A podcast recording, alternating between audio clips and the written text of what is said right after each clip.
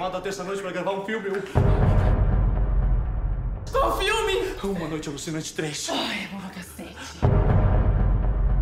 Você já viu? Ah, já! Eu adoro o Bruce Campbell com aquela serra elétrica na mão. Então, Então o quê? posso assistir uma noite alucinante na tua casa?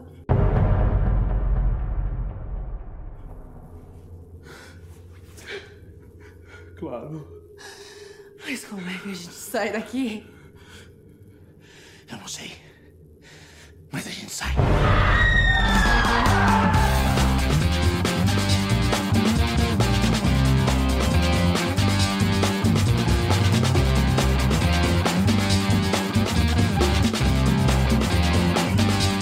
Olá, você está entrando no Saco de Ossos. O áudio que você escutou na abertura desse episódio é um trecho do trailer de Mork Story, Sangue, Baiacu e Quadrinhos. O filme de 2009 é dirigido pelo paranaense Paulo Biscaia Filho, que tem uma carreira de mais de 20 anos no teatro e de 10 anos no cinema. Eu conversei com o Biscaia sobre os trabalhos dele e falamos também de sua pesquisa sobre o Grand Guignol, que era sensação na França na primeira metade do século XX com seus espetáculos sangrentos.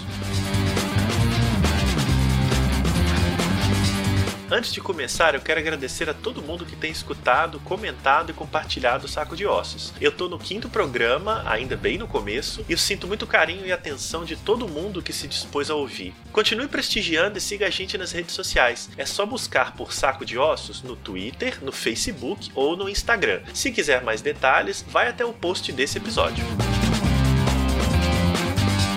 E agora, fiquem com Paulo Biscaia Filho.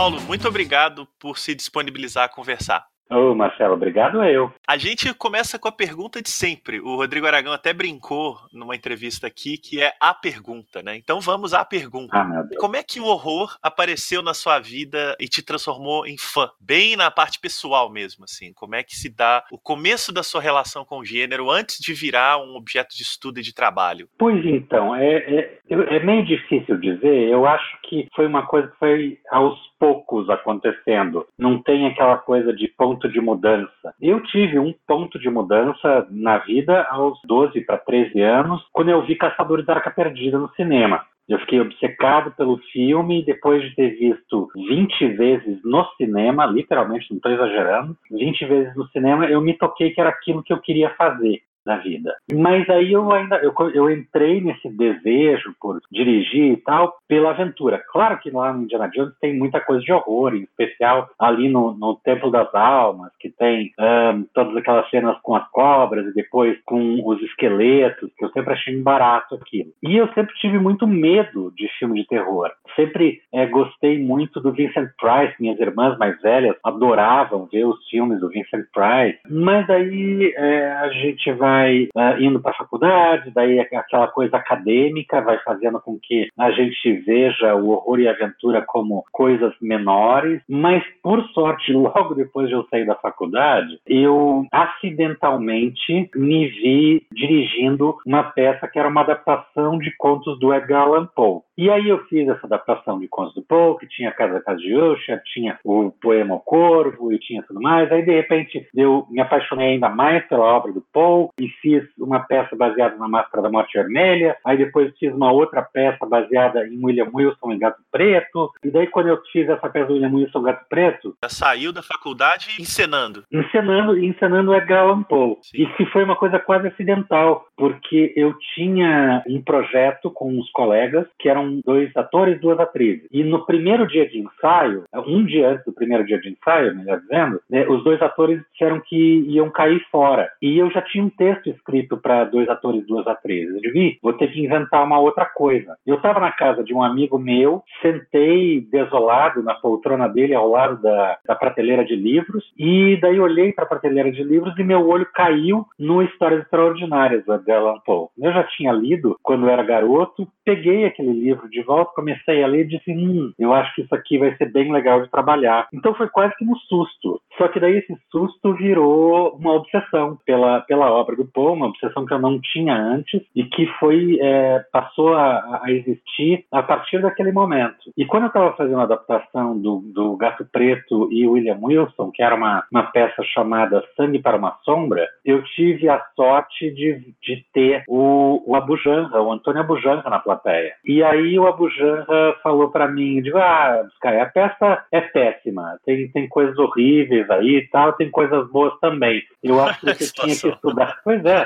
Não, é, aí é que tá. O Abujanra, ele, ele falava esse tipo de coisa, mas ele é uma das pessoas mais generosas que eu conheci na minha vida. E eu sou muito grato a ele. Ele, ele foi uma das pessoas a dar esse ponto de mudança mesmo quando ele viu a peça e disse você tinha que estudar Granguinhol. E eu nunca tinha ouvido falar naquilo. E aí eu estava perto de fazer mestrado. E com aquela provocação do Abu, eu fui descobrir o que, que era o, o teatro do Granguinhol, que foi o teatro de horror de Paris e tal. Então uma coisa leva a outra, acabei caindo no horror como, como meio de vida. É, eu ia te perguntar do Granguinhol mesmo, mas antes uma curiosidade, né? Você falou do, do Abu Janra, eu, eu não conhecia essa história, essa maldição que ele te rogou. E o Abu Janra é o cara que dirige o programa de TV do Zé Mojica Marins, né? O Estranho Mundo de Zé do Caixão. Então, Sim. em certo sentido, né? Você tem um ciclo aí também que ele tá presente um pouco ali na gênese de vários trabalhos. Ele dirigia o, acho que é o Além, Muito Além do Além, né? Que tinha até roteiro do Rubens Luquete. Sim, ele fez de tudo. O Abu, assim, ele, ele tinha uma coisa ótima. Se você tivesse opinião fraca, ele sentava em cima de você e te humilhava. Mas se você tivesse uma opinião um pouquinho mais forte, você encarava ele, começava a bater boca divertidamente com ele, e aí você, a gente virava super amigo. E isso não era só comigo, era com várias pessoas que passaram pela vida dele. Eu nunca vou esquecer ele, na época da secretária eletrônica, ele deixando recado da secretária eletrônica na Côte d'Azur, em Nice, na França, dizendo Paulinho, só para avisar que eu conheço uma lagosta incrível. Beijo, tchau. Muito bom, né? o Bujan é uma figura. E só uma, fazer rapidinho uma correção para não deixar imprecisão, né? O Abu Janra dirigiu o programa O Estranho Mundo de Zé do Caixão na TV Tupi em 1968. Então, olha só, ele, está nessa, ele estava nessa há muito tempo, né? Agora, eu ia te perguntar do Granguinhol e é muito interessante ver que como as coisas se conectam, parece que é quase impossível impossível falar de um elemento sem puxar o outro, né? Então, desse primeiro teatro, você foi estudar o Grand Guignol. Eu queria que você falasse um pouco o que é, ou o que foi, né, o teatro Grand Guignol, seu período em Londres e como é que ele influenciou no seu trabalho posterior, quando você voltou ao Brasil. Sim, bom, eu tinha uh, ouvido essa frase do Abu, era meados de 93, e eu já estava pleiteando uma bolsa para estudar na Inglaterra, que uh, finalmente deu certo em 94. E quando eu cheguei lá, já com a intenção de pesquisar o Graninhol, foi até curioso que eu fui conversar com o coordenador, que acabou sendo meu orientador também, porque a especialidade dele era teatro francês, e ele me disse: Olha só que coincidência, para você ver como as coisas vão se fechando. É serendipity mesmo, né? Ah, tem, tem tradução para serendipity agora, né? Serendipitidade né? é uma coisa assim, né?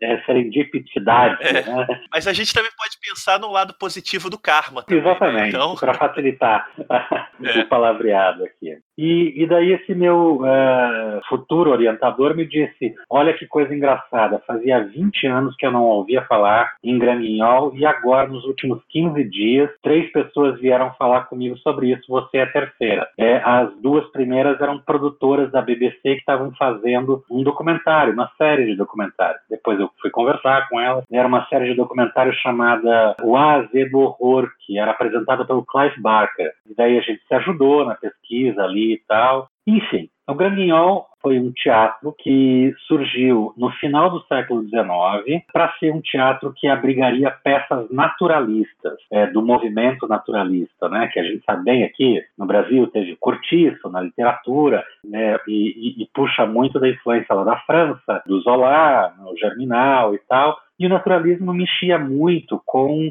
a marginalidade, era um tema bastante recorrente. E, obviamente, a marginalidade também está muito ligada à violência. Esses espetáculos naturalistas violentos faziam davam um frisson muito grande na plateia parisiense ali do final do século XIX. É, e o naturalismo, obviamente, obrigava a cena a ter um sangue, é, esfaqueamentos e outras coisas de violência que parecessem extremamente realistas. Uh, não mais aquela coisa do lenço de seda é, fazendo de conta que é o sangue, né? Sabe aquele ator que faz de conta que, que o Sim. lenço de seda é sangue? Puxa, ah, estou morrendo. Não, não, não. Nada de lenço, lenço vermelho. Era sangue mesmo jorrando. Daí preparavam bolsinhas e bombas de sangue dentro do corpo do ator, do figurino do ator, melhor dizendo, do, do corpo ia ser ótimo. É Imagina, snuff teeter, né? exatamente. E aí, e aí aquilo causava uma frição enorme. Aos poucos o teatro foi, por causa da demanda de público por isso, da sede que o público tinha por sangue, foi se especializando nesse gênero de, de violência e também de horror. E quando chegou na década de 20, em especial, com o diretor Camille Chazzy, foi o, o auge do, do Grand Guignol, que tinha uma dramaturgia super elaborada, truques gore extremamente elaborados e atores muito bons também. Aquele período da década de 20 foi o auge, mas o teatro funcionou desde antes, claro, como eu disse, até 1962. Curiosamente, ele encerra junto uh, do crescimento do gore no cinema. Inclusive, no último programa do, do Grand Guignol, eles faziam uma adaptação de Les Yeux Sans Visage, Os Olhos Sem Face, o, o filme do, do Georges Franju, que é um dos primeiros slashers da, da, história do cinema, né? Sim, sim. No Brasil ele é conhecido como Os Olhos Sem Rosto. Os Olhos Sem Rosto. É, né? é. E aí você pesquisou isso diretamente na fonte em Londres, né? Você ficou muito tempo lá? Eu fiquei um ano em Londres, viajei para Paris algumas vezes para fazer pesquisa lá, né? Para aí sim na fonte conheci a Inés Pierron, que é uma pesquisadora de teatro que estava escrevendo um livro que é um dos livros definitivos sobre o Grand Guignol, e daí fui desenvolvendo minha dissertação de mestrado ao longo desse período. Numa época que a academia julgava o, o Grand Guignol como um tema menor, um tema é, que não não merecia destaque com o tempo isso foi mudando. E daí eu fui colaborando com outros professores, no Brasil, também na Inglaterra. Na Inglaterra tem dois professores, o, o Richard Wilson e o Mike, que, que já escreveram três livros sobre Graninhol. Eu pude colaborar brevemente com eles nos livros também, né, com entrevistas e mandando textos meus e tal. E a gente mantém contato ainda. E outros livros foram surgindo também. E agora, olha só que, que coincidência. Eu juro que eu não obriguei ninguém a nada mas a minha namorada, que é estudante de história, está preparando o TCC dela sob um viés histórico do impacto do Granguinhol na sociedade parisiense do início do século. É, que legal. A relação do teatro de horror com a sociedade parisiense daquele período, alguns tabus de violência. Tem uma coisa muito interessante no Granguinhol uh, parisiense, o original, que eles cortaram pessoas em mil pedaços de tudo quanto é jeito, jogaram ácido, estupros, umas maiores horrores que você possa imaginar. Sabe qual foi a única coisa que eles implicaram de violência? Guilhotina. Veja só. a guilhotina era o tabu, era a linha que eles traçavam. Não pode. Ah, não, guilhotina não pode. Devia rememorar pesadelos terríveis da história. Com certeza. É, porque o, o restante ainda era símbolo... um pouquinho de exageros ficcionais, né? Mas a guilhotina. Exatamente. Mas você veja, o Granguignol, ele começou a cair no gosto do público é, parisiense, em especial, quando? Logo depois da Segunda Guerra Mundial. Como disse o Charles Nanon, que foi um dos diretores do Granguignol depois do, na, da Segunda Guerra, ele disse a frase dele clássica que é a gente não conseguia mais se equiparar aos terrores de Buchenwald. É, a, a, violência se tornou é, algo terrivelmente real durante o período da Segunda Guerra e já não era mais divertido curtir a violência. Sim. E isso fez com que o naturalismo, o excesso de realismo do Granguignol se tornasse extremamente desconfortável, é, e com toda razão, né? Sim, certamente. A Segunda Guerra ela altera muito a percepção da violência e, da, e do horror, né? Você volta para o Brasil totalmente influenciado pelos estudos do Granguignol e já funda a companhia Vigor Mortis. É essa a cronologia? É, foi um pouquinho depois. Eu, eu tinha uma outra companhia chamada Companhia das Acolocas. Eu montei um espetáculo ao estilo de Granguignol com essa companhia, as Acolocas, que se chamava Terror no Gabinete das Figuras de Cera. Aquela estrutura clássica de corpos que eram assassinados e daí colocavam camadas de cera e eles viravam estátuas, tudo aquilo. Que era uma peça bem divertida, por sinal.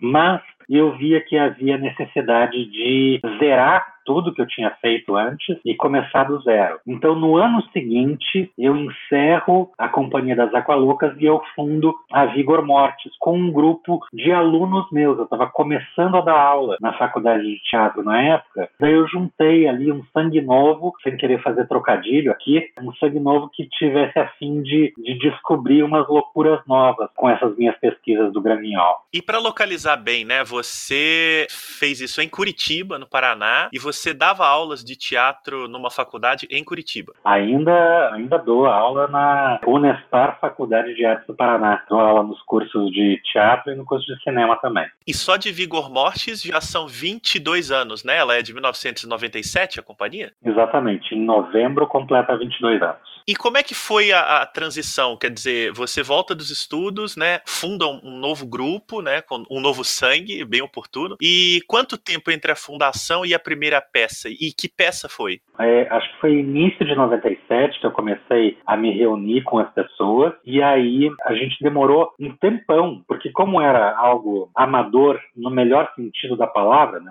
no sentido etimológico de amar o que está fazendo mesmo, a gente ensaiava esporadicamente fins de semana e tal. Então a gente demorou mais de seis meses para produzir a primeira peça. E daí essa primeira peça se chamava Pip através dos olhos de um serial killer. E que era uma tentativa minha de fazer um graninhal contemporâneo. Eu tinha trabalhado um ano antes como assistente de direção para o Gerald Thomas. E daí, obviamente, a estética do Gerald Thomas tinha é, me influenciado bastante naquele período e contaminado ali as escolhas para o Pip. Então eu fiz essa peça que reunia é, citações diversas é, de, de serial killers reais. E a gente fez uma compilação de diversos casos de serial killer, de Albert Fischer, Jeffrey Dahmer, de John Wayne Gacy a Ted Bundy e uma espécie de mestre de cerimônias desse espetáculo que eu classificava como se fosse um, um pesadelo coletivo de serial killers, porque ele não contava uma história linear, mas o mestre de cerimônias que estava amarrando todas as cenas era o Ed Gein e no final a gente fazia uma recriação daquela imagem horrorosa que o Ed Gein deixou né, no, no, porão da casa dele, com aquela mulher cortada como se fosse um cervo caçado, né, com todo o perso, o torso aberto é, e a cabeça cortada. Enfim, era uma peça bem impactante já de cara para uma companhia que estava estreando. E até por informação é importante a gente lembrar, né, Paulo, que o Ed Gein é a figura que vai inspirar pelo menos o Norman Bates do Psicose e o Massacre da Serra Elétrica, né? Pra gente ver que você tava lidando com um imaginário pesado. E o Buffalo Bill do Silêncio dos Inocentes. Sim, né? exatamente, bem lembrado. Acho que são um triângulo de referências aí, né? Exatamente. A relação com o Norman Bates é por causa da relação com a mãe que o Ed Gein tinha, é, aquela obsessão igual a do Norman Bates, que inspira o Norman Bates. O Massacre da Serra Elétrica, que é muito engraçado, que o Toby Hooper dizia baseado em história real. Não tem nada a ver Sim, sim, é uma referência do, do imaginário, né? A não ser o fato de usar pele humana para adereços, né? E o, e o, canibalismo também, embora o canibalismo não esteja comprovado na história do Ed. E daí, o, por fim, o, o, Buffalo Bill, que aí sim é bem parecido com o que o Ed estava querendo fazer, que era pegar pele humana para construir uma espécie de macacão de mulher, para ele mudar de corpo. Olha que horror. Sim, sim. Paulo, você, de, desde então, né, a gente vai voltar na Vigor Mortis já já, mas desde então o seu trabalho tem um fascínio artístico, né? A gente está falando afinal de horror artístico, por essas figuras doentias da psicopatia, né? Os assassinos seriais. Você tem uma peça bem famosa também sobre o Charles Manson, né? Famosa e controversa, como tudo nesse assunto. Exatamente. Isso vem um pouco do Gran Guignol ou você coloca seu aprendizado do Gran Guignol nesse fascínio pelas figuras doentias? É uma colisão das duas coisas. E aí é o, o estudo de ver o, o que, que, resulta dessa colisão, que tipo de, de átomos é, e de moléculas são criadas nessa colisão de coisas, do, do granguinhol clássico com a inevitável ciência de narrativas mais contemporâneas do teatro e com o, o, o medo real desses assassinos psicopatas, que é a coisa mais concreta que existe de horror hoje em dia. Né? Mas as tentativas são diversas peças. O, a peça que eu fiz do, do Charles Manson, que foi há exatos 10 anos. Agora, esse ano vai ter o, o filme do, do Tarantino que relembra a morte da, da Sharon Tate, que acontece 50 anos atrás. Eu fiz há 10 anos, quando a memória redonda né, da efeméride era de 40 anos. Aliás, esse ano são três filmes que vão girar em torno do Charles Manson e da morte da Sharon Tate. Ah, como é? A efeméride está sendo bem explorada. Olha, um deles é da Mary Harron, que fez o Psicopata Americano, e o outro é o do Tarantino, claro, e o terceiro é de, uma, de um pessoal que eu não conheço, não me lembro o nome. Então até teria um, um quarto aí para ser colocado, que é a ligação bem interessante que o Tarantino está fazendo com a série Mindhunter, que a nova temporada vai vai ter uh, entrevistas com o personagem uh, do Charles Manson e o ator que faz o Charles Manson no filme do Tarantino e no Mindhunter é o mesmo. Ah, eu não sabia que a temporada ia abordar o Manson, então já tem, você é, tem então, pelo menos mais um. E eles estão aproveitando o mesmo ator, claro. achei muito interessante. Interessante. A minha mulher, a Luciana, ela, como você sabe, ela é crítica de teatro e ela conhece seu trabalho, Sim. porque ela é de Curitiba há muitos anos. E ela viu a sua peça do Charles Manson, acho que na época. Até hoje ela é muito impressionada. Eu tenho muito muita curiosidade de ver, mas eu creio, e você me corrige se eu estiver enganado, que isso nunca vai acontecer, né? Você não vai refazer essa peça. Ai, você sabe que é muito difícil porque é muita gente. É, peça, ela me né? falava isso. A família do Manson é bastante é. gente. E eu tinha é, vontade, nesse ano dos 50 anos, de remontar, de pegar uma, uma galera e remontar. Mas, é, infelizmente, com outros projetos no pipeline, é, eu não tenho como refazer isso de forma, de novo, amadora no, naquele sentido etimológico da palavra, mas eu, eu morro de vontade de fazer. É uma peça daquelas assim que eu olho para trás e eu penso em todas as coisas equivocadas que eu fiz nela, em todas as coisas boas, mas acima de tudo eu tenho orgulho de ter montado isso porque exigia uma coragem falar desse assunto. Sim, ainda exige, imagina, é, 10 anos, né? Na época, inclusive, tinha gente que falava, ah, que horror, Biscaia está celebrando uma morte. Não estava celebrando uma morte, estava relembrando é, essa morte e o quão brutal ela foi. Inclusive, dentro da, da, do meu trabalho em teatro, eu acho que a recriação da morte da Sharon Tate é provavelmente a cena mais chocante que eu já dirigi. Porque a gente sabe que o, o horror e a violência às vezes podem ir para um lado canhestro, que eu gosto de, de utilizar, né? meio engraçado e tal, exagerado. Mas ali, para a história da Sharon Tate, isso não podia acontecer de jeito nenhum. E, e o resultado com o público era muito interessante. Quando a peça estreou, eu achava que o público estava odiando a peça. Mas é que eu encerrava com a. Eu contava toda a história, aí de repente eu fazia um, uma volta no tempo para mostrar na íntegra, quase que na íntegra, o que foi a morte da Sharon Tate e do ex-namorado dela que estava junto com ela na, na época, Jay Sebring. E daí terminava com aquela cena. E o público não aplaudia. E eu achava que o público estava odiando a peça. Mas aos poucos eu fui falando com as pessoas depois, e as pessoas diziam: Cara, eu amei a peça, mas nunca aconteceu isso comigo. Eu não consegui aplaudir, porque não dá para aplaudir essa cena. E ali eu vi que o, a intenção que eu tinha de fazer com que aquela cena da, da Sharon Tate fosse é, de fato incômoda tinha funcionado de verdade, porque o público não se sentia nem um pouco confortável em aplaudir o espetáculo, porque parecia que estava aplaudindo a cena E então eu, eu passei a aceitar como algo que fazia parte da, da, do relacionamento da peça com o público, não ter os aplausos no final, é, ou ter aplausos constrangidos ali. É, essa é a negação da catarse, né? É esse, esse constrangimento que, inclusive, o teatro permite, né? De não se dar conta de não conseguir celebrar algo que, em alguma medida, afetou fisicamente. Como a peça se chamava, Paulo? Eu acabei não falando o nome dela. Se chamava Manson Superstar.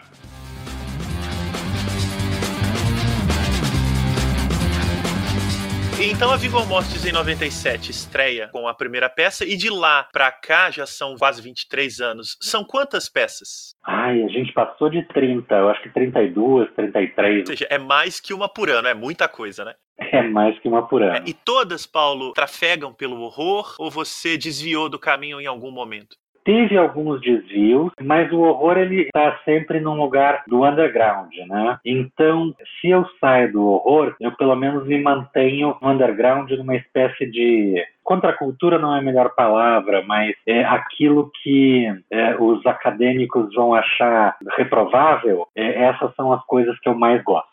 Isso eu sendo acadêmico.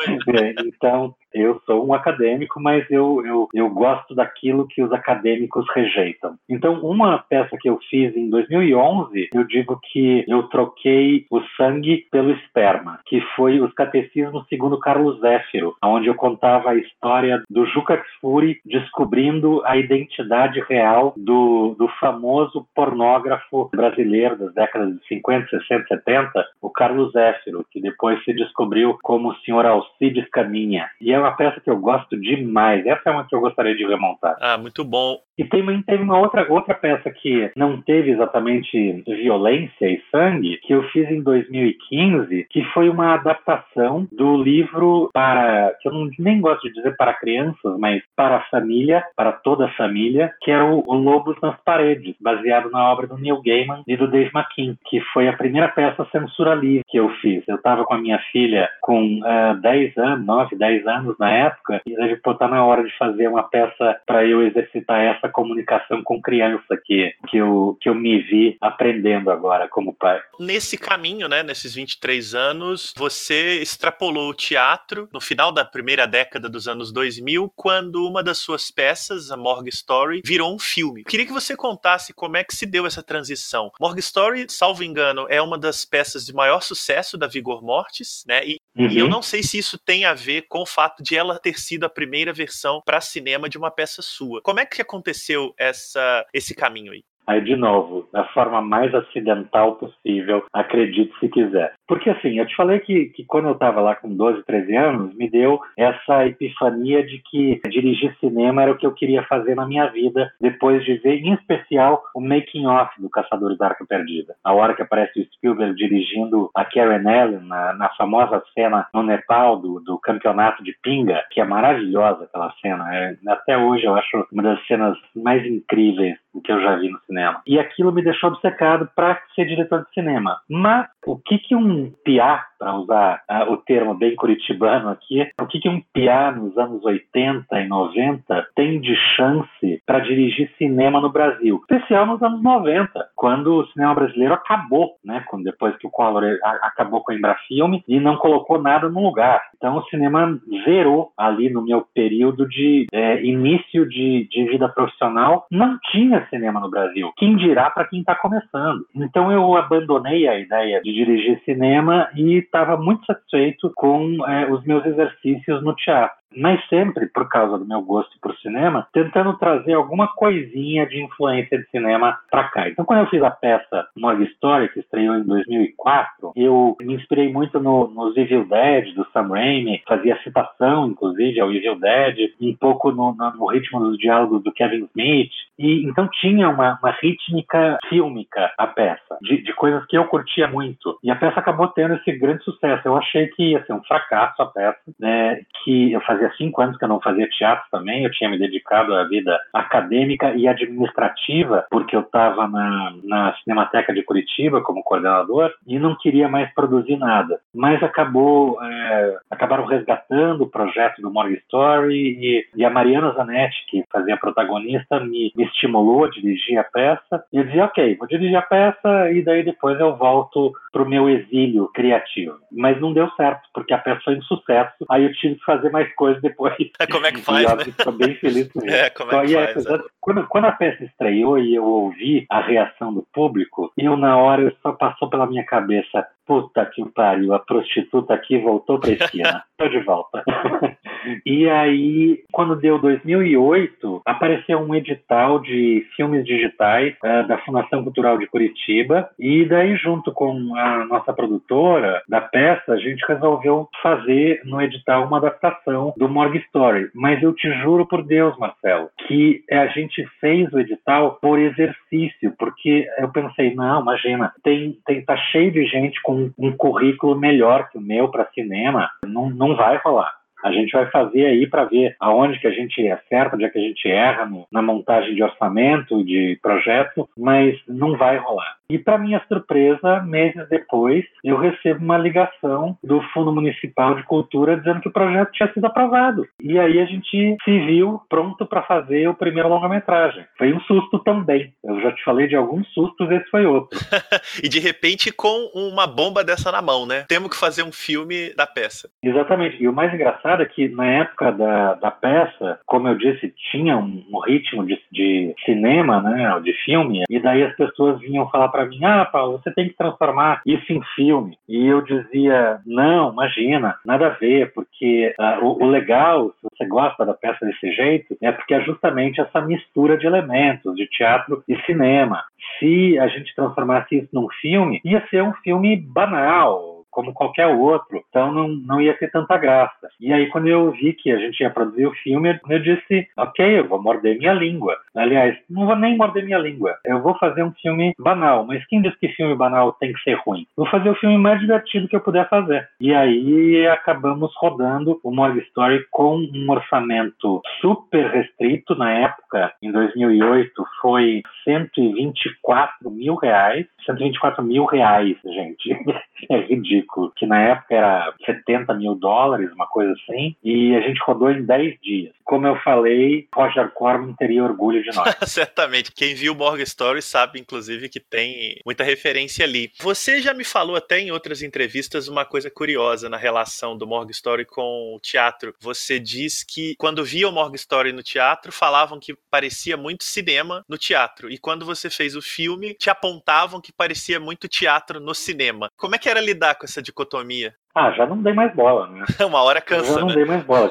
Claro, porque aí assim, eu nem acho que, assim, vendo o Morgan Story hoje em dia, claro que eu, eu morro de vergonha das coisas que eu faço no passado, porque sempre dá vontade de fazer diferente, né? Mas vendo o Morgan Story, eu não, eu não acho que seja teatral a melhor palavra para definir as escolhas dos atores, mas sim é, caricatura de quadrinho mesmo. É a escolha para o padrão exagerado de interpretação dos atores. Tem um desenho animado que eu só fui descobrir depois do Morgan Story, mas que eu acho que é, seria a melhor comparação, que é o Invasorzinho. Já viu o Invasorzinho? Não, não. De quem é? Puxa, é do Johnny Vasquez. Passava na Nickelodeon, estava até um tempo atrás na, na, Netflix, agora saiu de catálogo. É, Marcelo, você tem que ver, é bom demais. Vou, vou atrás, sim. É a história de um, de um alienígena é, incompetente que é enviado pelo planeta dele, que é um planeta de conquistadores de outros planetas, para conquistar é, um planeta. Mas como os chefes dele sabem que ele é muito incompetente, enviam ele para o planeta Terra, que é um planeta que não interessa a ninguém. Aí ele, como ele é um alienígena, alienígena pequenininho, ele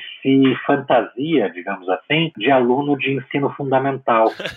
e é um delírio tão legal. É um filme em animação ou é uma série? Não, não, é uma série de desenhos animados. Poxa, muito legal, vou procurar. Repete o nome, Paulo. Invasor Zim. Ótimo. E daí o Invasor Zim, é, ele tem essa coisa do exagero, da boca super aberta, do olho super arregalado, que eu acho que faz par um pouco com as escolhas de interpretação lá do Morgue Story, que muitas vezes são estranhas, principalmente para o cinema, que costuma ser bem naturalista, né, na, na, maioria das vezes. Mas veja, uma das referências do Morgue Story, como eu te disse, era o, o Evil Dead. Tem pessoa mais careteira que o Bruce Campbell nesse mundo? De jeito nenhum. E, e, uma outra questão aí também que pesa, né, é que o horror, ele às vezes exige do público um naturalismo, né? O público fica querendo ver ali algo que ele identifique, né? E aí aparece um filme como Morgan Story, que ele é totalmente numa chave mais fantasiosa, isso causa um impacto. E eu acho também que quando acusavam o filme de ser teatral, tem aí carregado um preconceito com o próprio teatro, né? Porque a gente claro. sabe, você, você sabe disso muito melhor que eu, que há o clichê de que a ação ambientada num único ambiente, com poucos personagens e uma trama contida, tende a ser teatral, o que é uma completa, um completo desconhecimento do que seja de fato o teatro. E, e também o cinema. Exatamente.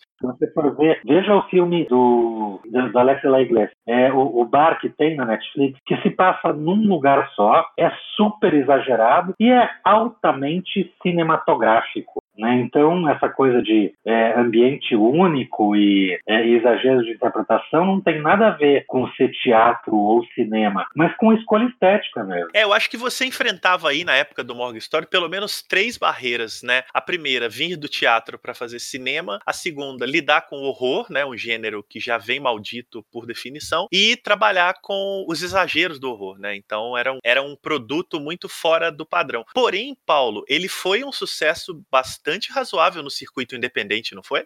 Foi, foi no circuito de festivais. Você sabe que um tempo, já faz alguns anos, eu conversei com crítico de cinema do Rio de Janeiro e ele me falou uma coisa, né, é, quando a gente estava conversando, que eu tive sentimentos muito ambíguos quando ele me falou aquilo. Ele me disse: pô, Paulo, eu vi o Morgan Story quando passou no Festival do Rio, passou em acho que em 2010, o filme passou lá, 2009, 2010. E eu vi o Morgan Story quando passou no Festival do Rio e, cara, eu amei o filme. É, vou te dizer assim que no, ali no, no prêmio de, da crítica do Festival do Rio, o Morgan Story não ganhou o prêmio da crítica por causa de um voto de um crítico português lá e tal, se não tinha ganho o prêmio da crítica do, do Festival do Rio. Aí eu só, quando eu ouvi ele falando aquilo, eu disse, eu não sei se eu estou feliz em saber dessa história ou mais triste ainda. mais um sentimento ambíguo aí, né? Depois você, fisgado aí pela, pelo bichinho do cinema também, né? Fez ainda mais um filme de episódios, uma série de curtas, né? Adaptando contos do Edgar Allan Poe. E o seu segundo longa-metragem, poucos anos depois, Nervo Craniano Zero, que também adaptava uma peça da Vigor Mortis, né? Exato. Ao contrário do Morgue Story, que a peça tinha sido um grande sucesso, o Nervo Craniano Zero não tinha sido um sucesso muito grande. Inclusive por um motivo, um dos motivos, era muito curioso, que a peça estreou na época do H1N1, que estava todo mundo em casa, ninguém saía de casa. Então a peça teve várias sessões canceladas porque ninguém estava saindo de casa por causa da, da gripe. E ainda mais em Curitiba, que é frio, o pessoal é. já queria evitar aglomeração. Exatamente, cara. Não, é, é, a gripe suína na época, 2009. Então a peça acabou não sendo um grande sucesso. Mas eu gostava muito da história, gostava muito dos personagens. Até tinha tido uma outra peça né, de, de muito sucesso, mais sucesso até que o Morgan Story, que foi o Graphic, que era baseado em coisas de quadrinhos e tal. Mas eu não achava o Graphic cinematográfico, não achava o Graphic com uma potência cinematográfica, por mais que fosse a peça de mais sucesso. E o Craniano Zero, que não tinha sido um sucesso, eu achava achava que tinha um potencial para cinema muito melhor. E inscrevi uh, no mesmo uh, edital que o, o Morgan Story tinha sido aprovado anos antes. Dessa vez a gente teve um aumento de orçamento de 120 para 180 mil. Veja só, e, que isso. E, é, então. Mas que, caramba, a gente tinha uma equipe tão legal ali. Maurício Baggio, diretor de fotografia, tirou leite de pedra e fez com que o filme tivesse uma fotografia de um filme de um milhão. A, a produção também, o que a produção conseguiu descolar de apoio, de equipamento para ter uma fotografia bacana, foi um milagre ali, o que a Diana Moro fez de, de apoio ali. Então a gente fez o Nervo Craniano Zero. É, em 2011 a gente rodou, 2012 a gente lançou. Também mais ou menos nessa época você estreou num terceiro ponto de paixão do seu trabalho, que são os quadrinhos. Foi lançada o primeiro volume do Morgue Story em quadrinhos, né? Na verdade chamava Vigor Mortis Comics. Igor Mortis é, Comics, que depois exatamente. ganhou um segundo volume também e que compilava vários contos que se conectavam ao universo dos filmes, com desenhos do Zé Aguiar e do D.W. Ribatsky. Isso. Como é que esse projeto aparece e em que medida você tem a ideia de conectar universos? Essa ideia de um universo compartilhado do mundo da Vigor Mortis, ela surge no projeto de quadrinhos ou já era algo que você queria vir trabalhando, já trabalhava? Como é que isso se deu? Foi algo que surgiu no graphic mesmo, é, justamente por causa dessa coisa que é comum. Ah, hoje em dia está todo mundo marvelizando, né? Até o, os filmes de horror estão conectados. Sim, virou agora, uma né? grande moda e que eu acho que é um pouco herança também da popularização das séries de TV, né? A ideia de Também. continuidade virou um cofre aí, inclusive para o cinema, né? E aí no terror é curioso mesmo. Tem aí os filmes da Invocação do Mal, a Universal tentou fazer isso com a Múmia, não sei se vai para frente. Acho que Eu não, hein? acho que não, mas enfim. Mas, o- mas a Invocação do Mal agora, eu, eu não achei um mau filme, achei que tem, assim, dentro do universo de jump scares, ele é muito A eficiente. Maldição da Chorona? É, é um filme que não serve pra nada, mas, mas ele sabe dar jump scare muito Ele bem. serve para ganhar muito dinheiro, né? Que isso aí eles funcionam. Serve pra ganhar muito dinheiro. Apesar de que estreou uma semana antes dos Vingadores, aí já, já cortou o dinheiro por mais da metade. Aí aparece a Annabelle do nada. Ali, não tô querendo fazer spoiler aqui, porque é uma cena completamente dispensável. Só pra dizer que pertence ao universo. É a coisa mais gratuita que eu já vi nos últimos tempos. Sim, eles vão explorar essa, essa franquia até o osso. É demais. Enfim, a gente se viu organizando e pesquisando várias coisas do universo de quadrinhos. E uma das coisas do universo de quadrinhos, que é muito comum, é a criação de lugares imaginários. Metrópolis, ah, Gotham City, ah, e por, né, Central City, e por aí vai. E daí a gente criou, um do- uma das pessoas da equipe, que era o Guilherme Santana, ele era arquiteto urbanista, aí ele nos ajudou a inventar uma cidade. E daí essa cidade onde se passava a peça era uma mistura de São Paulo com Curitiba, com Porto Alegre, com Rio de Janeiro. E daí a gente juntava tudo que havia de pior de cada uma dessas cidades e para criar uma cidade nova que ia ter sua geografia própria. A gente criou, desenhou o mapa da cidade, de bairros e tal, que nem aparecia na peça eh, visualmente, aparecia só verbalmente mesmo. Quando falavam de um bairro, ou de uma praça, ou de alguma coisa e tal, que, que fazia referência àquele mapa que a gente tinha criado. E, e ó, porque daí quando você cria um espaço desse, de uma cidade imaginária, como eu nunca havia mencionado que Morgue Story se passava em Curitiba, nada mais curitibano do que uma não cidade, porque é o que, o que Curitiba é, né? É uma descidade. É uma cidade que está eternamente tentando encontrar uma identidade própria. Você acha que Curitiba tá na Twilight Zone, não?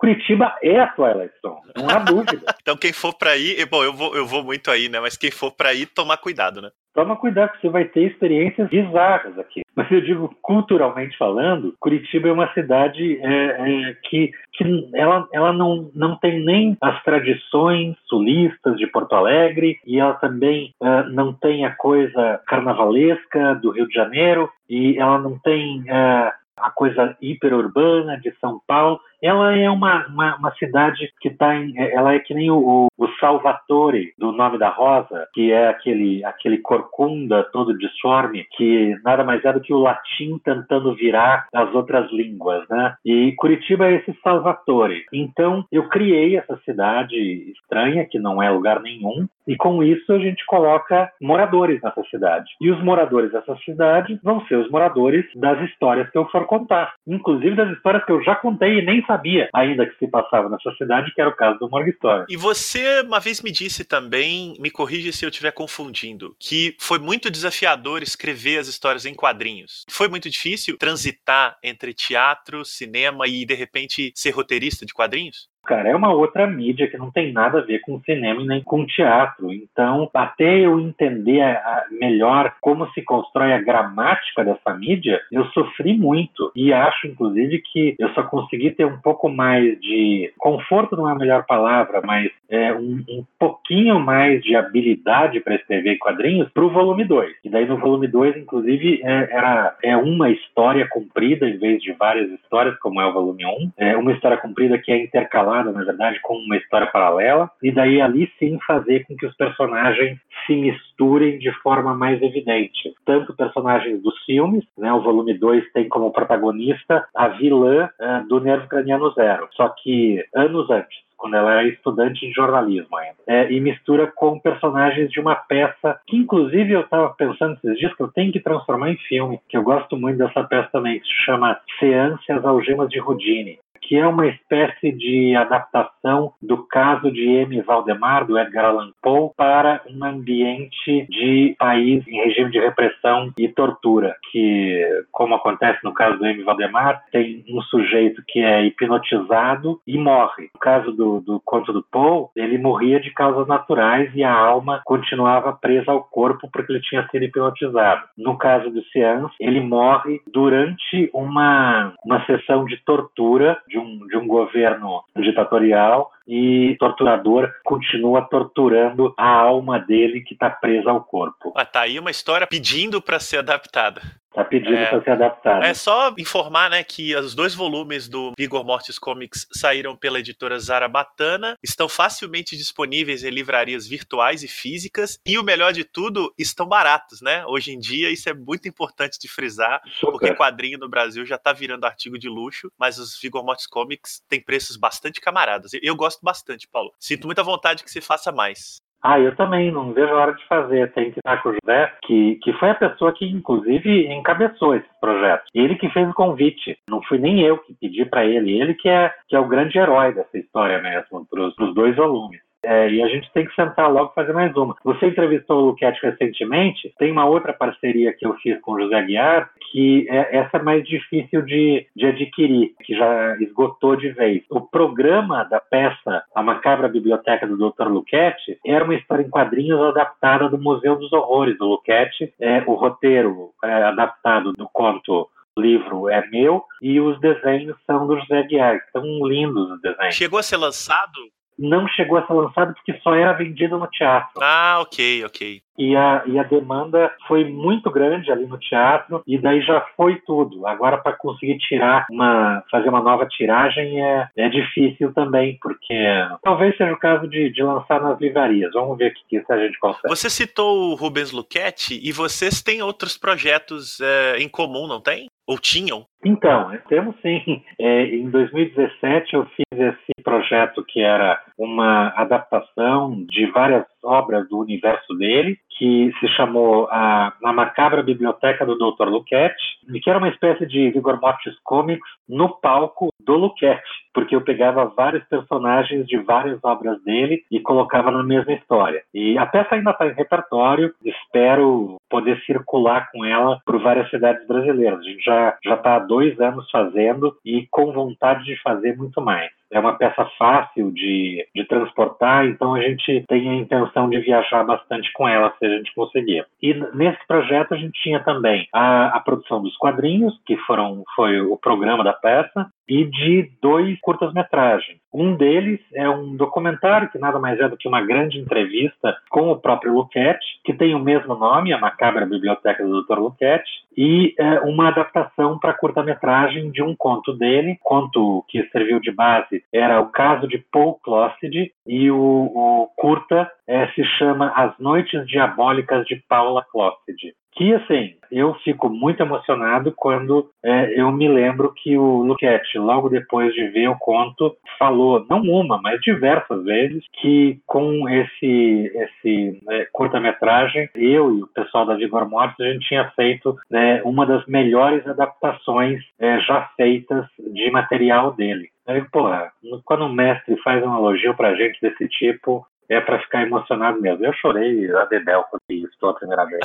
Aí é missão cumprida, né? É missão cumprida mesmo. Esses filmes estão disponíveis? Tem o nosso canal no Vimeo, que é o vimeo.com barra vigormortis. E ali você vai achar não só esses dois curtas que estão disponíveis todos eles, como diversos outros trabalhos que a gente fez. Aliás, eu não tinha mencionado também que os meus dois longas uh, dois primeiros longas, do Morgue Story Sangue, Baiacu e Quadrinhos e o Nervo Craniano Zero, também estão disponíveis virtualmente no iTunes, no, na loja do iTunes, na loja do Google Play e no NetNow. Estão disponíveis e também estão super baratinhos. Ótimo. Eu vou linkar todos eles no post para o pessoal conseguir achar fácil. Então, em vez de. Eu me lembro dessa história, o Aragão também conta de um cara que veio super empolgado para ele, dizendo: Cara, eu peguei o DVD do teu filme, copiei e mandei para todos os meus amigos. Aí o Aragão falou assim: Você pirateou meu filme? Ele, é, cara, muito legal.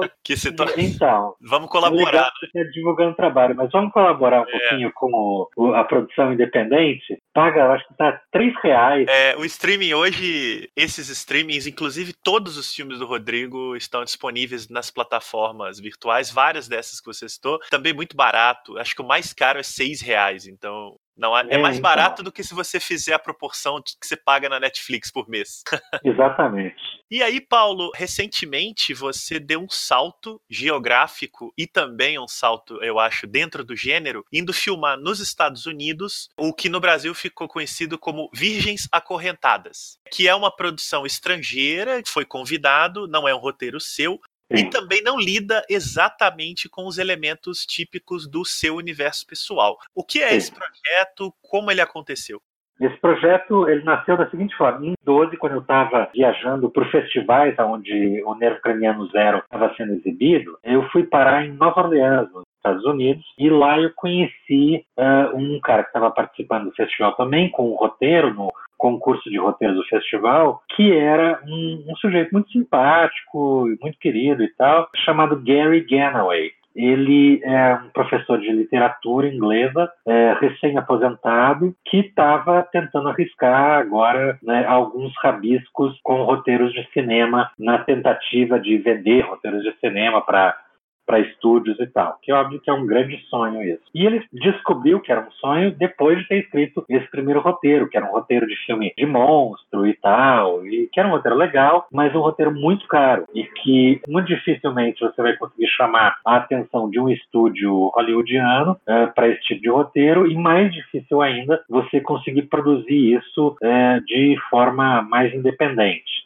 E daí a gente teve várias conversas de, sobre a produção de baixo orçamento, como tinham sido os meus primeiros filmes, e eu acho que isso foi uma das coisas inspiradoras para ele escrever o, o segundo roteiro dele, que foi o Virgens Acorrentados, Virgin Cheerleaders in Chains, que fala justamente sobre produção independente e produção de baixo baixíssimo orçamento, dentro de uma coisa de metalinguagem, que é um filme dentro do filme. E aí é, a gente continuou conversando, eu nem sabia desse roteiro. Um ano depois a gente ter se encontrado é, em Nova Orleans, pouco mais de um ano depois, ele me manda um convite é, com um PDF anexado, é, com o primeiro tratamento do, do, do Virgin Cheerleaders in Chains. E eu, para ser bem sincero, Marcelo, quando ele me fez aquele convite, sabendo que era um projeto doido, que ele não tinha financiamento nenhum ainda, mas que era para colocar o meu nome já desde cara, para fechar uma primeira equipe, né? E quando eu vi aquele título que remete a todos esses filmes exploitation, que os, os amantes de cinema de horror adoram, né, os filmes exploitation da década de 60, 70, né, Roger Corman fazendo coisa de mulheres em cadeia e tudo mais, eu topei na hora. Li o roteiro depois, por sorte, o roteiro era tão bom quanto o título. E e aí, por um período, eu achei que o Gary não ia conseguir levantar o dinheiro, mas ele heroicamente conseguiu é, levantar o dinheiro com investidores locais em Austin, onde ele mora, Austin, no Texas. E pouco mais de dois anos depois, ele deu sinal verde. No início de 2016, a gente teve o sinal verde para realizar o filme. E você filmou em Austin? É sim, boa parte da, da fotografia principal foi feita em Austin e redondezas, casarão em Manor, uh, a casa dos, dos protagonistas em Round Rock, mas ali na região de Austin. E teve várias cenas, principalmente de segunda unidade, de efeitos especiais que foram feitas uh, em Curitiba. E até tem até uma sequência que, que é divertida, que é uma, uma, uma sequência de imagem de estrada, quando eles estão na estrada e daí aparece uma imagem de estrada correndo que eu fiz na estrada entre Ribeirão Preto e Jardinópolis, quando eu estava indo visitar o Luquete. E que eu digo, cara, isso aqui tem cara de Texas. Vou filmar. Filmei e coloquei no filme. Eu vou, vou rever o trechinho para identificar o Brasil ali na, no, no slasher metalinguístico. Esse filme foi uma experiência muito diferente para você, seja no set quanto na lida com um roteiro que originalmente não era seu? Completamente, né? Até, assim, foi coincidência que no mesmo ano, um pouquinho antes, eu tinha feito um curta-metragem, que era um projeto da Diana Moro, um roteiro do Brian Towns, que é um ator americano que mora aqui em Curitiba, chamado Till Death até que a morte nos separe. E a gente decidiu rodar o, o filme em inglês é, para, enfim, tentar conquistar alguns mercados e tal. E o filme chegou a ser exibido no canal Space também, como, como meus outros filmes. Então aquilo foi uma espécie de aquecimento para o Virgens Acorrentadas, de rodar o filme em inglês e um roteiro que não tinha sido feito por mim. Claro, já fazia dois anos que eu estava com o roteiro do Virginia Contadas lendo e, e, sabendo do que se tratava, né? E qual é, era a abordagem que podia ser dada para ele. O roteiro passou por diversas outras versões, outros tratamentos, e quando, mesmo quando a gente estava filmando, eu, eu pedia constantemente autorização para o Gary, que era, afinal de contas, o roteirista, não só o roteirista, como também o produtor e, portanto, o dono do filme, para fazer algumas modificações no roteiro. O Gary é muito querido, ele chegava para mim e dizia: Paulo, em que momento que eu vou ter que te dar crédito de roteirista também?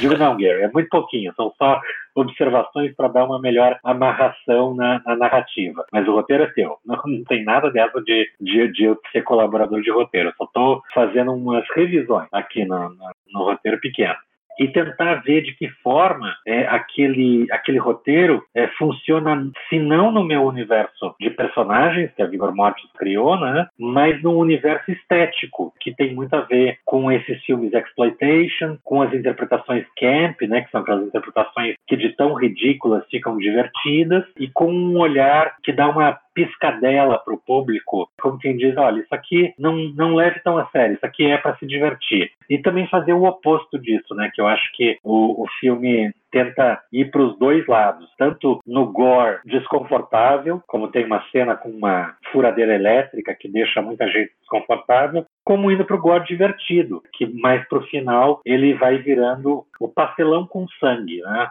que é o que o, o, o que o Sam Raimi fez no, no Evil Dead, o que o Peter Jackson fez no, no Fome Animal, uh, que eu gosto muito. Então, tentou ir por esses caminhos. E recentemente, Paulo, você está envolvido numa antologia de filmes de horror, né, num, longa-metragem em episódios que tem previsão de estrear nos cinemas no dia 23 de maio. Então, Isso. se esse programa estiver indo ao ar depois do dia 23 de maio, o filme talvez já esteja circulando, que é o Histórias Estranhas. Eu queria que você fizesse um breve resumo do que é esse projeto e da sua participação nele.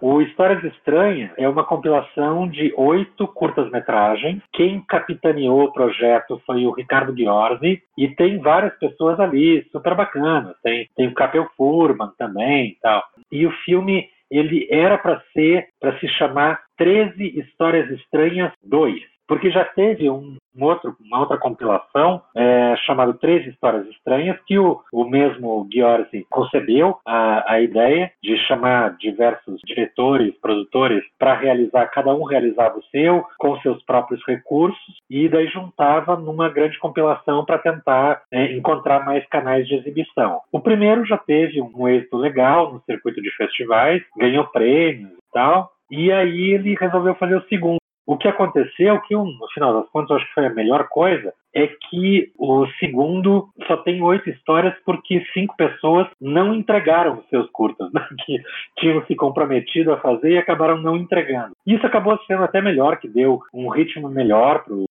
trabalho de compilação, que não fica tão cansativo. O primeiro, com as três histórias, era bastante longo mesmo, mais para ficcionados, e esse tem uma, um ritmo bem mais legal. Seguindo também a mesma premissa. No primeiro, Três Histórias Estranhas, premissa de, de qual seria o, o tema do, do, roteiro de cada um. Muito parecido com o ABC da Morte, que o Denison Ramalho, inclusive, fez o, um dos episódios, né, para aquela produção internacional ABC da Morte, e ele fez o J de Jesus, para o ABC da Morte 2, esse ia ser números de 1 a 13. Então, para o primeiro Três Histórias Estranhas, eu fui sorteado com o número 10 e escrevi um roteiro chamado Conte até 10, que falava de uma, da história de uma atriz que tinha uma perda, crise, síndrome de perda de visão temporária, que era é, deflagrada por estresse. Aí ela contava até 10 e respirava, e quando voltava desse, dessa contagem até 10, ela, a visão dela voltava também. E aí tinha espíritos, brincava com coisa de espírito de teatro também, assombração de teatro, e tinha esse conto então, que era com a, a Uyara Torrente, que faz o, o Nervo Craniano Zero, e a Michelle Rodrigues, que fez uma participação no Nervo Craniano Zero, e desde então vem sendo minha parceirona. Ainda falta ela uma, uma protagonista de, de longa-metragem que em breve a gente deve fazer, num filme que depois eu te conto. E agora, para o Histórias Estranhas, eu fui sorteado com o número 3. E aí eu fiquei quebrando a minha cabeça em o que que tem de número 3 que pode ser interessante no para uma história e dentro do universo de horror. E logo de cara me veio as três bruxas de Macbeth, que são três personagens muito interessantes. E aí eu fiz uma história que faz uma espécie de atualização de, de Macbeth, mas só aquele primeiro trecho, aonde um personagem de um homem vestindo terno e gravata traz um sacrifício para três entidades na floresta é, em troca de alguma coisa que a gente não sabe o que, que é. E daí a, gente vê que a exigência sempre é muito maior do que o, o que se oferece. Claro que fazendo aí alguma é, alguma lembrança a, a pactos sinistros que homens engravatados em Brasília fazem. Paulo, diante de toda essa profusão de projetos, filme para chegar, filme para fazer, teatro, quadrinho, como é que você tem visto a produção de horror no Brasil? E eu queria saber também, na verdade, essa pergunta tem duas camadas. Como é que você tem visto a produção de horror no país, né, já que agora você está inserida nela né, já há muitos anos, e também no mundo. Né? Se você tem visto muita coisa, o que, que tem chamado a sua atenção e, e que tipo de horror você acha que tem caracterizado os tempos atuais? Bom, o cinema brasileiro ele está nos últimos 20 e poucos anos tentando é, renascer. E, e, agora, acho que nos últimos 10 anos, que ele começa a ser um mercado mais robusto mesmo. E óbvio que para todo o mercado de cinema você tem que ter gêneros diversos. Você tem que ter comédia, você tem que ter drama, você tem que ter todas as biografias que aparecem no cinema brasileiro de montes, né? Mas tem que ter tudo. Tem que ter ficção científica e tem que ter terror. E o terror, como a gente sabe historicamente, é, em Hollywood em especial, ele tem um papel fundamental para passar um bom óleo desengripante nas, eh, nas, nos mecanismos do mercado de cinema. Né? Todos os, os, filmes B da década de 30, 40, 50 tiveram um papel crucial para a formatação do parque de exibição é, americano como a gente conhece hoje. Né? E como disse o Bruce Campbell no, numa entrevista recente, e vamos lá, galera, quando você coloca um cara vestido de, de morcego dando porrada em vilões vestidos de palhaço, isso é um filme B. Quando você coloca um garoto que é mordido por uma aranha radioativa, isso não é só um filme B. Isso é um filme B da década de 50. Ou seja, conclui ele, hoje em dia em Hollywood, os filmes B são os filmes A. Né? Sim. É, é exatamente isso. As principais produções de Hollywood hoje em dia 30 anos atrás, seriam vistas como roteiros de filmes B, né? É, então, os filmes B, os filmes independentes de horror e tal, têm uma função muito importante é, nos mercados. E com isso é, há um crescimento orgânico de filmes de horror no Brasil também, o que é muito saudável e deve se manter assim com essa diversidade de temas, de, de gêneros e de temas dentro dos gêneros. Não ser de ah, filme de horror no Brasil é Zé do Caixão. Não, isso também é filme de horror brasileiro. Mas filme de horror brasileiro pode ser uma infinidade de coisas. Pode ser o que o Aragão faz, que é lindo, pode ser o que o, o Capel e, e, os meninos lá da Infravermelho estão fazendo, agora com o Anhangá, que, que, eles acabaram de rodar esse ano. Pode ter filmes de, de valor é, duvidoso, como esse do, dos Exterminadores, do Danilo Gentili. Não é duvidoso, mas tá lá, tá sendo feito, tá produzindo, tem efeitos muito legais, que foi inclusive o Capel que fez, os efeitos. O Capel e a Michelle Rodrigues, que além de atriz que trabalha comigo, ela é uma ótima efeitista. Então é importante ter tudo isso. E eu, aqui na minha parte, eu espero poder continuar produzindo e contando histórias dentro desse gênero, que é o que eu sei fazer de melhor e é o que eu de melhor tenho a oferecer à sociedade. Então, é, espero poder continuar produzindo isso e trocando essas conversas de através de histórias de horror com o público. Você tem visto muita coisa? Tem chegado muita coisa à sua atenção? Como é que tá isso? No cinema nacional? Não, não, agora no geral. Eu, eu hoje à noite, não, hoje à noite não. Amanhã eu devo ver que estreou aqui em Curitiba o, o filme novo da, da, da Gabriela. Aí amanhã eu vou ver, tô louco pra ver. A Sombra do Pai, né? A Sombra do Pai. Sabe, tem acontecido bastante coisa. Como eu disse, é, a Chorona, por pior que seja, tem coisas bem interessantes na direção ali e está fazendo um público muito grande. É importante ter esse público é, grande nos cinemas de horror, que geralmente são orçamentos bem menores e que tem um retorno muito grande. E isso, comparativamente, então, maior ainda. E isso estimula os investidores a fazer investimentos em narrativas de horror. Então acho isso super importante, que, que tem essa diversidade, variedade e quantidade. E tem algum filme ou nome, ou, ou também vale para literatura, que tem te deixado muito animado recentemente? Olha, eu posso estar sendo clichê aqui. Ó, e vale série também, tá? Que agora, hoje, tudo é uma coisa una, né? Pois é, com certeza. Eu, eu vou ser, assim, falando de o que está acontecendo hoje em dia, eu vou ser bem clichê mesmo. Mas é que não tem como deixar de lado o trabalho magnífico que o Jordan Peele está fazendo.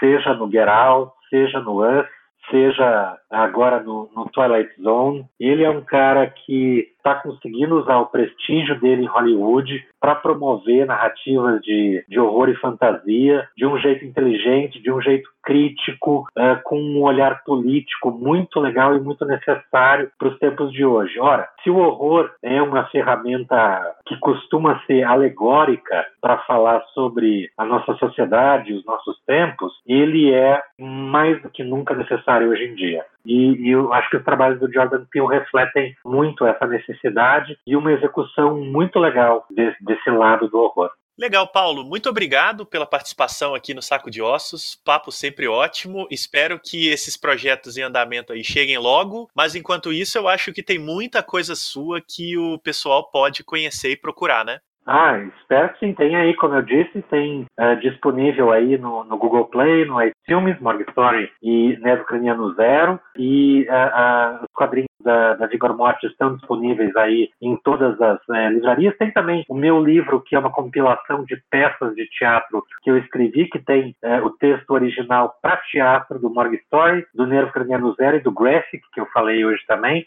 O livro se chama Palcos de Sangue e está disponível na Amazon, em versão eletrônica. E, enfim, e espero que fiquem de olho aí na, nas nossas produções. Tenho o nosso site no Facebook, a nossa página no Facebook, já dizendo, é só colocar lá na busca do Facebook Vigor Mortis, que vai aparecer. No Instagram é vigormortis.art, tem mudo. Sigam a gente aí nos nossos canais que em breve teremos uh, novidades. Esse ano eh, a gente volta com um projeto chamado Vigor Mortis Jukebox, que é um experimento cênico multimídia que uh, tem vários volumes. O volume 1 a gente fez anos atrás e usa uh, o universo de horror, que é muito de horror, das músicas do Nick Cave como base. E agora a gente vai apresentar mais dois volumes. O volume 2 e volume 3. E isso eu estou dizendo para você em primeira mão, que a gente Olha. bateu o martelo ontem nas escolhas dramatúrgicas. O volume 2 vai ter como universo estético, que é um pouco de horror também, as músicas da PJ Harvey e da Amanda Palmer.